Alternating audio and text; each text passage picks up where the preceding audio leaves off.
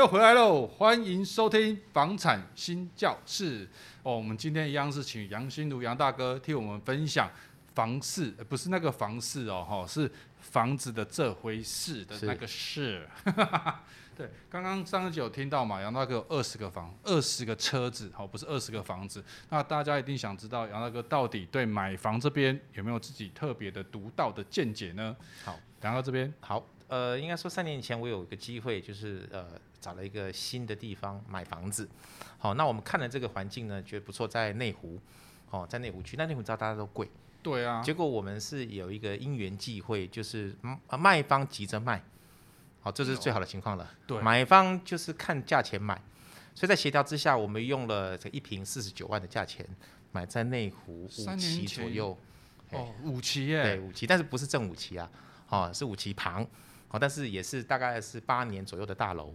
那这个大楼是建商自己在在台北，应该说他起家的第一批，所以房子的品质不错。那我们也顺利的买了双车位，因为我老婆也开车。哦。所以双车位你也不够放啊，呃，但但是我们日常一人开一台，双车位的好处就是对方不好卖，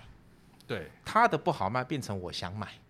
啊，那变成说他一般的，因为一般人不会买双车位，所以他所他这个房子要卖的对象就有限。那他们大概是呃，就是第一手这个房子的的买家，哦，从从从呃建案买取就取得了，所以他们取得成本其实也不高。对。那他们因为急着卖，他们要跟三代同堂，要跟家里的小朋友，就是家里儿子儿女一起住，所以要搬去台中，所以他们就在时在速度上就是会加快这个购买的流程。所以运气很好，在这样交涉之下，用这个应该说实价登录上哦最低的价钱买到了买到了呃这一栋的最便宜的单价。那这个这个机会是你怎么找到的？好，这个机会就是我们大概也看了六七个房子，好、哦、六七处，那大概在议定价格跟环境跟平数之间取得一个，我们从总价先看嘛，比如说我总价我不能超过三千，好，那是我的天花板，嗯、所以我从三千里面找。那么最后我这个房子是大概两千七左右成交，几平？诶，四十多平，诶，那再扣车位，所以实际是三十几坪。公设高吗？公设叫叫标准公设喽，所以室内大概是二十九到三十平左右，其实不太大。嗯，但是因为我们就住三个人还好，然后有重新装潢，所以呃装潢的好，我必须讲哈，住房子如果你有机会装潢，因为我其他的房子没有机会装潢，就可以按照你的生活步调，即使你的面积小，但是可以照你的生活步调来规划。就即使少一个房也没那么重，比如说我们有书房，但是大家都知道生活的一般起居都是呃呃都是在饭厅或在客厅，所以我们把客厅跟呃餐桌部分结合，把餐桌做成工作桌，所以你就节省了这一个呃餐厅工作桌同时在一起，呢少一个饭厅的的需求，那把书房省略，变成是在餐桌上工作。哦，但是因为餐桌也不是普通餐桌，所以就变成我觉得在这一次购物的经验中，我发现呃你的想法跟你的需求，可以根据你呃现有的这个平数面积跟房型哈，或者这几个房，你可以找设计师做规划，就会呃也许花多一点钱做设计，就可以规划出你要的 lifestyle 生活形态。所以这一次遇到疫情，我们是在疫情前买的嘛，也不知道会遇到疫情，但是在这个空间里面活动跟生活。让我觉得其实还即使整天关在家里，其实也蛮好的。如果是内湖五期周遭，其实五十万以下现在是几乎是买不到。是，没有错。如果以现在二零二二年的涨势的价格，对。那不论是中古屋或者是新城屋，新城屋我印象中应该是璞园建设刚好有一个案在那边刚可立没多久，是，他也卖到八九十万。没错。哦，他也卖到八九，而且是卖非常快，据说大概一个多月，哦，大概就完售。对。哦，所以这个价格，所以我刚才想问说，哎，杨哥怎么有可能有这个机会是从来哪里来的？这样，我靠、哦！呃，一般来讲就是我们有找中介，嗯，啊，中介帮我们找一些范围，我们看房一样，就传统的中介，因为中介的的传统中介的这个交涉比较，大家都照照规矩来嘛，哦，会有合法的情况，就是比较避免一些呃你私自交易的这些疏忽或者是受骗。哦，当然，大家好人是蛮多的啦，但是因为这个买房子要谨慎一些，所以透过了这个专业的房仲做交易。哦，那我们也也找了，然后房仲去议价一样，跟大家一样都有这个过程，只是我们运气不错，对方急着走，然后我们呃刚好有我们喜欢的，我们没有那么表态，然后委请这个呃中介去帮我们交涉，所以有了这个。这个中介是台湾房屋吗？哦，这个中介是信义房屋。我看到信义房屋不是我们客户。对，台湾房屋可以，可以。那个张旭然张执行长跟我们还有点交情。对，那我们就这个话题我们就止住。是。那我我还是想问说，牙哥，因为您有二十台车，那也房市也有了嘛，吼。那现在的年轻人其实对于买不买房跟买车这件事情，到底先买房还是先买车？其实一直在网络上是，也是 PPT 或 D 卡这种，常常都讨论的沸沸扬扬嘛，吼。这个话题，我我觉得在二十八、二十九岁，甚至三十出头岁刚结婚，都会遇到这个问题。哦，像尤其是像业务人员啊，嗯、像他业务要跑来跑去嘛，他不可能坐公车跑业务嘛。对。那到底这样子的理财手段，然后会以你的立场，你会怎么推荐呢？好，我先讲一个，就是。哦，因为我是拥护中古车的。我虽然做新车媒体，嗯、可是我个人比较拥护中古车，因为我大部分都买中古车。我人生只买了两次新车，嗯，啊，其他的都是中古车。是啊，所以中古车在市场其实在成交上是高于新车的。对，因为中古车市场很大，每年的交易量都比新车的挂牌数要高，所以你也不能否认中古车是一个主要的买卖的来源。对，好、啊，这是这是前提。那早些我们在买车的时候怎么讲？你有没有都能力买这个车？很古早的说法。就是你年薪多少，你买多少钱的车？你年薪八十万，你买个八十万的车，这是古早的说法。哎、哦，新车对等就对，对对等，像你才能付得起来买两百万的车嘛？对，哦、这个是一个保守的说法。啊，但是现在一些财务的运作跟规划，可能大家不是这样想。尤其对于这个买房买车谁优先呢？我觉得，呃，如果有买房的考虑，但是可以先买车，买车就不一定买新车，可以买中古车。嗯我讲一个比较极端的例子好了，哈，比较极端是我自己的例子。哦，好，我买一台八万的福斯三代的 Golf，哦，它大概是一九九二年的车，行情就是八万。这个八万来说，它可能好车况，可能不好车况，好，对吧？前手顾得好，你就有好车况，但你不会知道。二十年的车，对，超过二十年。对啊，好，九九二年。对，因为我的车最多有三十年的，所以我年二十年跟三十六来讲，二十年或三十年对我来讲没有差别，因为我都会整理。好，假设这是台八万的车，你买了，好，你花八万整理好了，很多，八万几乎可以全部烤漆的。你说笨蛋，怎么买八万修八万？但如果说你把买八万整理了这八万，甚至连全车烤漆都在八万内，等于说你整理了一台车，所有的零件都是你来用，所以这个车是十六万，你持有，你花了十六万，但这个车再怎么卖也是八万，嗯，所以明年卖后年卖它还是市场方面，它残值在这里了。这台车没有撞过，也有安全气囊，它只是老了，老的东西换新而已。好，然后在这样情况之下，你你你两年卖、三年卖就耗损那个八万，嗯，你买一个新车来，从六十万起跳好了，隔年就掉十万，再隔年掉个十，就再掉五万，所以你新车的每年的折旧，其实你是赚不回来的。没错，那我用用这个八万，我们讲不要讲八万台机车，买个二十万好了，这个二十万的 Toyota 或者是 Honda，它再过两年、三年卖，它还是这个十五、十六万，嗯，它掉的不多。你平，因为这些都是日本车哈，我都劝大家，如果你同时要买房要买车，诶，选日本车比较好，好，日本车的维修其实没有那么恐怖，对，诶，因为我号称不怕修，有时候看到欧洲车的账单来，我也是会吓一跳，哦，如果双臂一起来，这样手还会抖一下，哦，所以这个是给大家劝告哦，人生有，因为我喜欢车，所以我不太计较，但是人生有很多乐趣可以追求。不要特别在车上面，嗯，好，虽然我我大家都爱车，可能对我的工作比较好一点，但是我觉得人生有很多更更轻松的事情可以去旅游，可以去玩，可以有个好的房子，嗯，所以车就变成第二、第三的选择，选择一个不要让你烦心的车，不要让你呃花太多钱修理的车，其实在本田或者是丰田是做得到的，哦，就是说，比如说他们二十年的车，即使是二十年的车，只要只要这个车没有大撞过，它的老化都是可以经过零件更换来继续使用。我我上个两个月前吧，才采访了一台一百万公里的雅阁，一百万公里开一百万公里，这是原都但都在原厂保养。原厂保养的好处就是，呃，大家都不想听到的就是他叫你换你就换，那你会怕吗？对，哦，但是在保养车上的确是预先更换，会让这个车子有一直有很好的状态。当然，它这个百万公里的优点是特色是什么？就是它引擎跟变速箱都没有坏过。所以在原厂的预先的呃保养建议更换耗材上，它做到了达成了引擎跟变速箱没有故障过。一般的一百万公里可能引擎会烧坏，二三十万公里可能就要引擎我要修理了，引擎我要干嘛干嘛了哈。变速箱也是大概二十万公里就下课，它没有。所以这是一个，这不是一个很常见到，是偶尔会看到，那就证明了说，车子只要好好保养，它没有你想象中的那么时间到就要换，除非你内装用得很脏乱，或者是内装使用让他觉得很陈旧，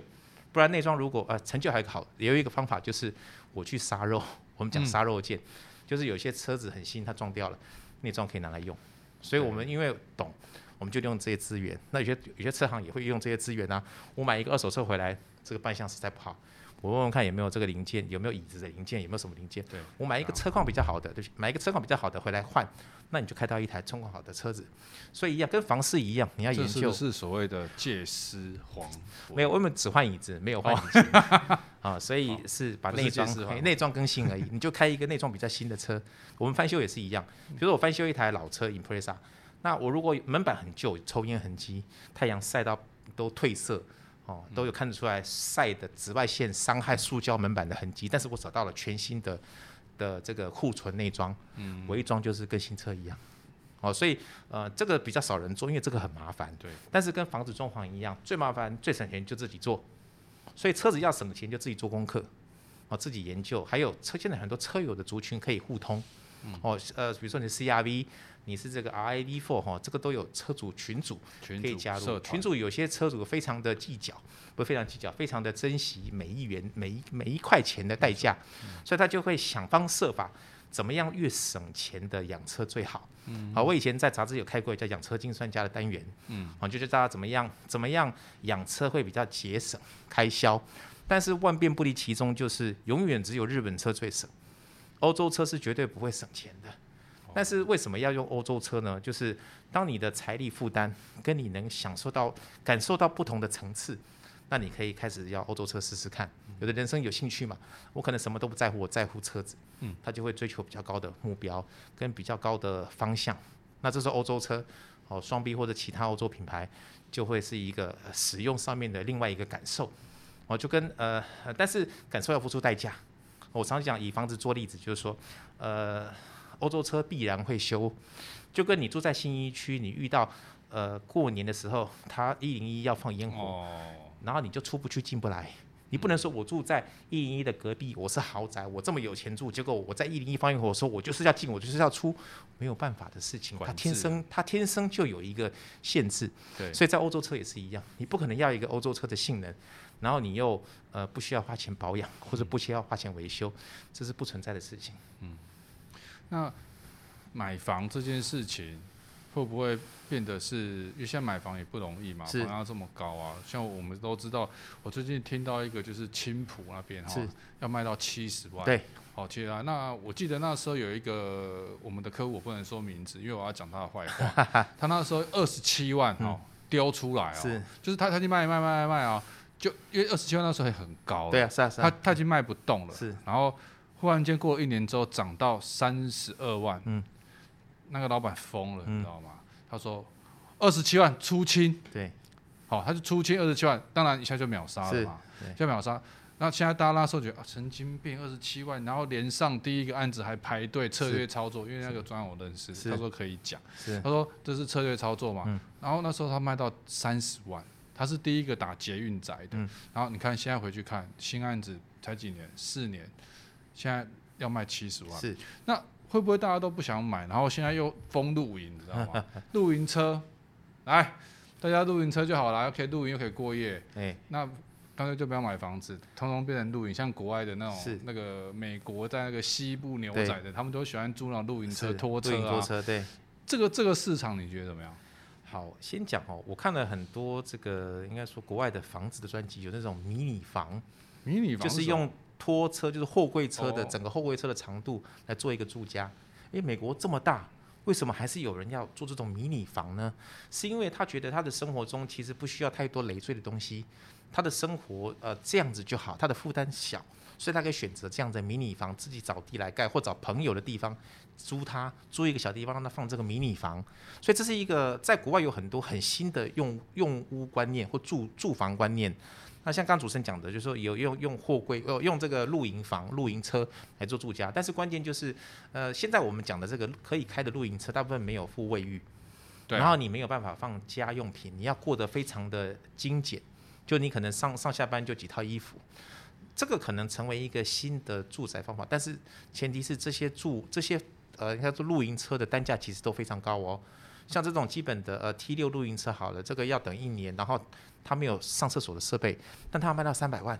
哦，哎，它其实不是便宜的。哦，我以为大概五六十万。没有，露营车没有这个 五六十万，除非是非常旧的。哦，所以才说我们讲说，呃，买房是一个考量。还有我们主持人讲说，哎，连青浦都六十万了，但是一样，就是你是在你的预算中找房，而且你找房的时候，这三个月找房跟下个月三个月找房，可能的目标都不太一样。也许有一个目标就冒出来符合你的。对。还有你你你买的贵，还住那么远。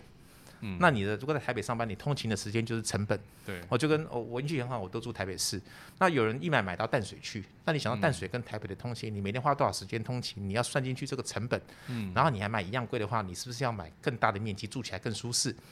哦，所以你是啊、呃，有限的预算再找小平数，先做第一个年轻人第一个房子吗。先求有，先求有再求好。哦，所以我都给这样的建议。当然，呃，所以啊。呃呃，其次再来讲，就是说，比如说三十岁未到年轻人买房买车，我都建议选择个三十万以下的日本车，嗯，可能在你的负担三十到二十万之间，你的负担没那么重，这个车子修起来比较轻松，然后呃，这个车再卖也没有跌太多，对，比如你二十万的三十万买，你可能卖的时候还是二十几万，或者是十几接近二十，你的耗损不大，但大家都很怕说，那我怕买到事故车，买到。泡水车，泡水车哈，这个其实在台湾不太多。你在立合约的时候，只要注明了这个合约，如果有泡水车变造里程，他就要全款退回，他会愿意签，他就要履行这个义务。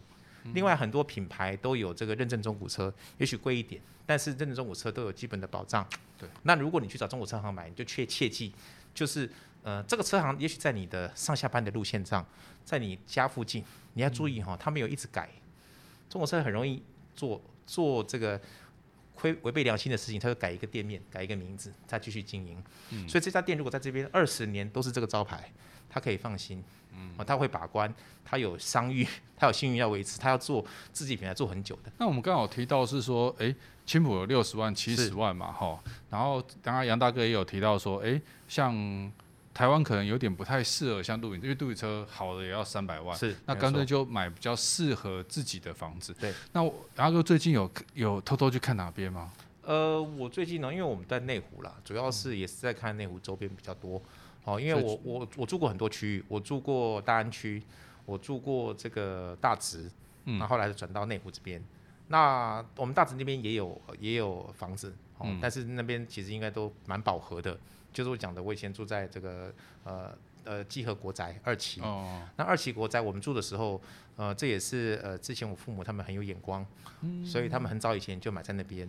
那所以这个，但是这个价差是在于说，因为你还要买房子，所以它即使涨这么贵，你还是要往下买，并不因为你卖掉你就获利，因为自用是没有获利可言的。嗯。但是在呃国宅那边，确实是所有的豪宅中，只有它的金额。是比较，呃、欸，你用分，你用贷款的方式是比较能够达成的，所以那个四千户的国宅始终都是很满的状态，无论买卖的速度，啊，常常看到邻居在卖或者是买卖之类，但是，呃，相对的这种这样子大的住宅呢，其实它的管理费才一千块，哦，然后还连电梯保养，还连停车位，就是一千块，所以我去那边跟邻居租车位，大概一个月也就是一千八。哦，哎，所以便宜嘿，嗯、所以那那区因为还有那一区是是因为是国宅，你知道国宅有很多特别的吗？嗯、国宅你的屋顶如果你是住顶楼，屋顶漏水是国家出钱修，嗯，哦，你只要去呃登记就好，哈。对。再来是你的地下室如果漏水是靠近道路面，那国家修理，嗯嗯，就是市政府会派人来修，嗯，你的所有的这个花草相关的呃维持。也是市政府出，也是副市政府出。国宅很难抽。哎，对，国宅我们那当初是抽啦，后来抽你知道卖权利，嗯，早年就买权利卖出来，所以就变成一般人。哦、啊，现在买卖没有限制，因为它不是新国宅，所以就是可以一般的买卖是 OK 的。所以刚才幸福大哥有讲说，如果是年轻人，会建议先买。三十万左右的车子嘛，对，是。那主要是因为它降价的幅度不多，那、嗯、你已经先有一台车，对，它二手的折旧不会太多了。然后车子是转换成，就车子是一种负资产的概念，没错。但是这样子，我们的负资产就被缩小缩水了很多，没错。那再用这个东西去生财，对，你的意思是这样吗？呃，应该说你应该在这二手车上来讲，你花的少你就赚，哦，大家都一样买二手车，结果你花比较少钱在养车。我一样买个三十万的 BMW 二手的，我买个三十一万的 Toyota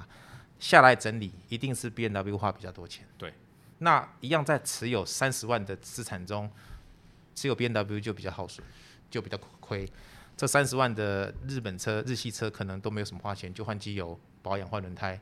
你就不要为这个烦心。你有一台，应该说有车是这样哈，有车是提高生活品质的一个投资。下雨天你可以开车，好，天气不好你可以开车，冷你可以开车，热你可以开车。所以三十万是买一个，呃，应该说走形的生活品质。嗯，所以你有这个生活品质后，不要为了这个东西再花太多的钱，而去用，因为这样子你就可以节省时间嘛。对啊，比如说你一家人出去也不用坐摩托车，如果你有三个人也不好，也不方便，也危险。嗯、所以用这样子的家庭、小家庭或者是这样方式来使用车子的时候，你有更多的时间休息，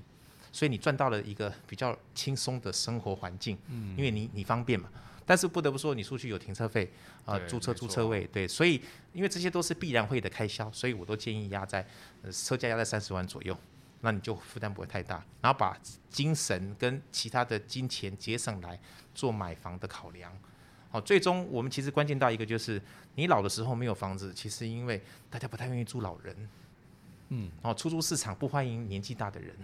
所以政府才有，我知道政府才有干的就是说，呃，你把房子就是就是说跟你把房子贷给政府，然后如果你走了，政府就收回你的房子。有一点有一点不同的概念，对啊，这是一个呃，也是面对老龄社会的一个对应，哦，因为你可能没有能力赚钱的，你就把房子贷给政府，那一样就是呃，出租出租环境比较残酷的就是，对于年长可能七十八十，你如果呃小孩子没有准备，你也没有准备，到最后要租房子，那会是一个比较辛苦的环境，所以其实那都是为了呃呃，除非你发现有对于老人租屋异常欢迎或者是没有歧视状况。好，比如说个条款，不，你不能写不租给老人，像就业条款一样。哎，那没有这个这个环境的话，买房子其实是一个必然，或者是比较有保障的做法。嗯，其实现在还有所谓的以那个以房养老啦，是是是，不论你认不认同这个政策，其实你拥有一个自己的房子，然后等你退休，也许已经没有缴完的呃房贷的部分都缴完，其实你会至少有一个房子，你很心安，然后把它贷给银行，然后可以。劳保加上自己的退休金，其实这是一个退休还蛮应该是退休后的理财概念